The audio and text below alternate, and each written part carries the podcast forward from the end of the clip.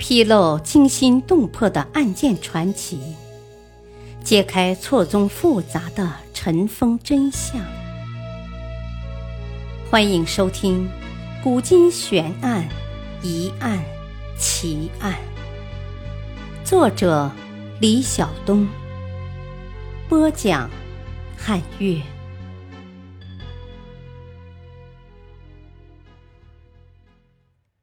清君侧。是晁错的死亡之因吗？带着皇帝老师、御史大夫的荣誉，晁错登上了权力巅峰，可疏忽间被腰斩于市。七王之乱的清君侧是他死亡的真正原因吗？当一个治国君子成为政治棋子，是否就注定被玩弄于股掌之间呢？晁错是西汉初期的一位政治家，他学贯儒法，知识渊博，故深受文景两地的器重和宠信。景帝乾元三年，晁错为了实现自己的政治理想，巩固大汉王朝的千秋大业，向汉景帝上书削藩策。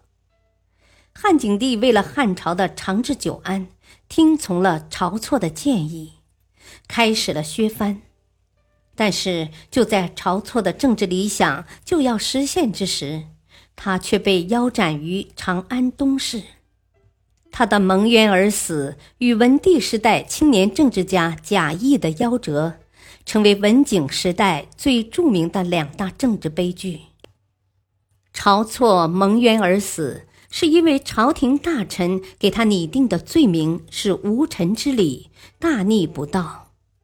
朝廷大臣给晁错拟定的罪名虽然很重，但并不是晁错被杀的真实原因。那么，晁错被杀的真实原因是什么呢？大汉王朝持续了四百多年，是中国历史上算是持续时间较长的王朝。当然，由于王莽篡位，这个王朝被一分为二，分为前半段和后半段，历史上称为前汉和后汉，又叫西汉和东汉。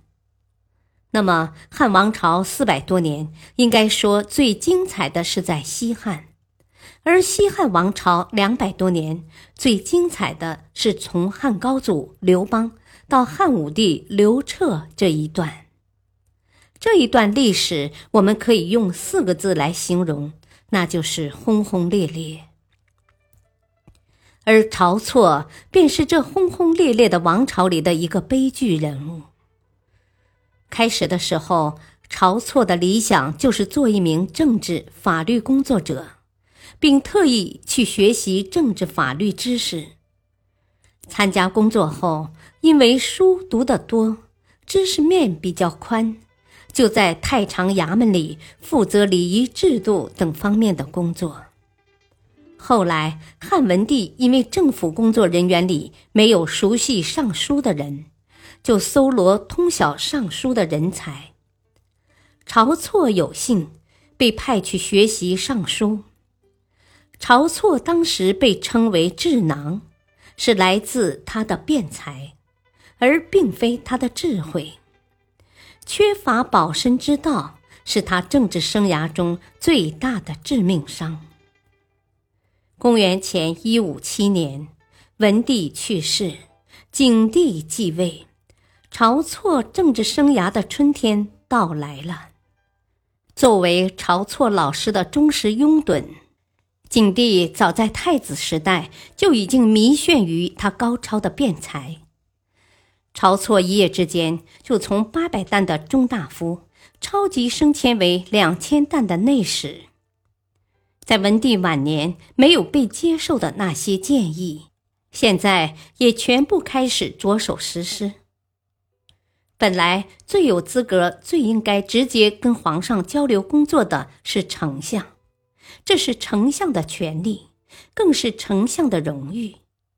组织制度基本上也是这么规定的。现在申屠家丞相被晾在一边，申屠家的心里也越来越火。申屠家决心打倒晁错，抢回属于自己的荣耀。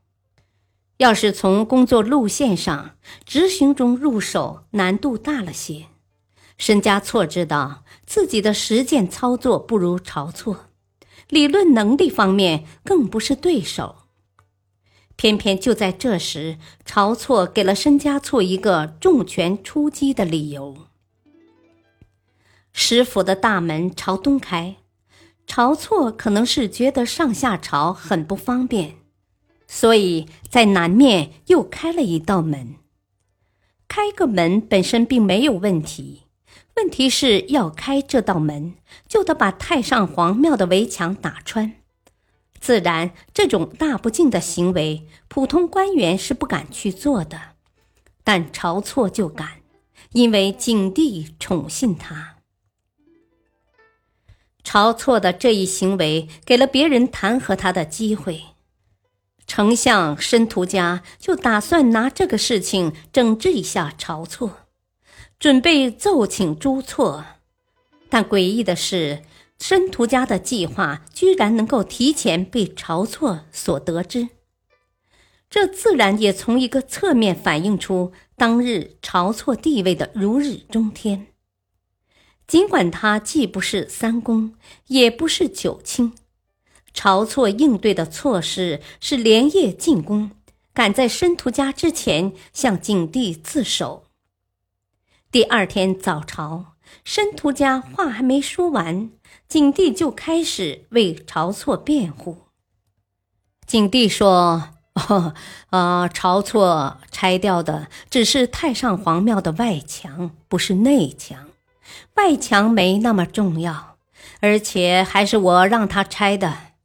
晁错没罪，这事儿就这么算了。”下朝后，申屠家长叹说：“唉，我后悔呀。”为什么不将晁错先斩后奏呢？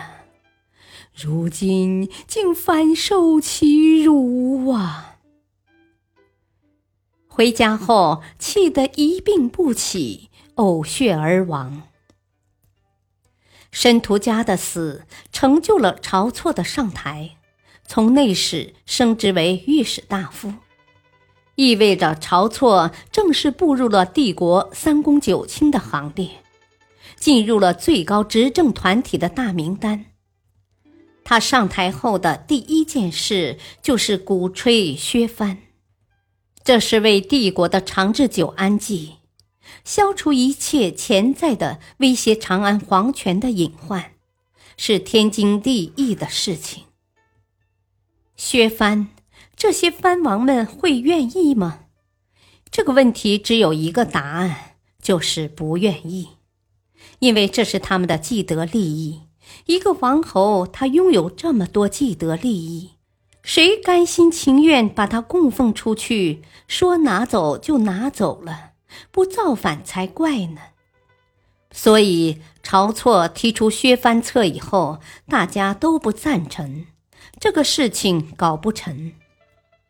但是晁错提削藩是有道理的，而且是一种深谋远虑的对策。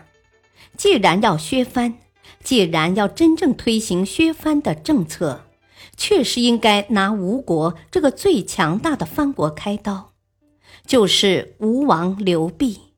不管他是反还是不反，都要拿他开刀。这个冤大头，他当定了。这是没有办法的。晁错的悲剧在于，他像所有睿智的政治家一样，看透了帝国政治未来的方向，削藩，却没能找到一种正确的方式去达成这一目标。在削藩这个必须完成的命题上，晁错之前的贾谊和汉文帝主张重建诸侯而少其力。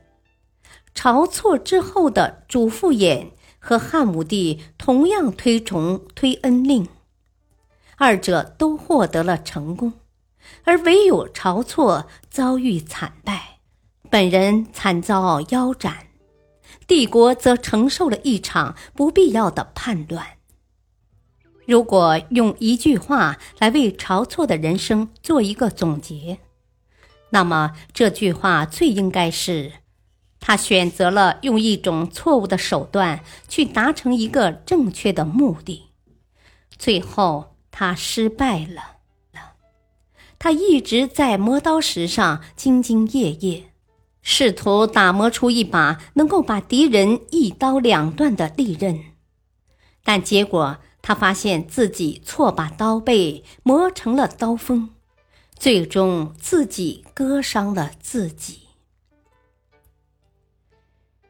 历史话外音：晁错是死的冤的，因为他死在自己的政治理想和抱负快实现的时候，奋斗了一生的目标近在咫尺，却只能阴阳相望。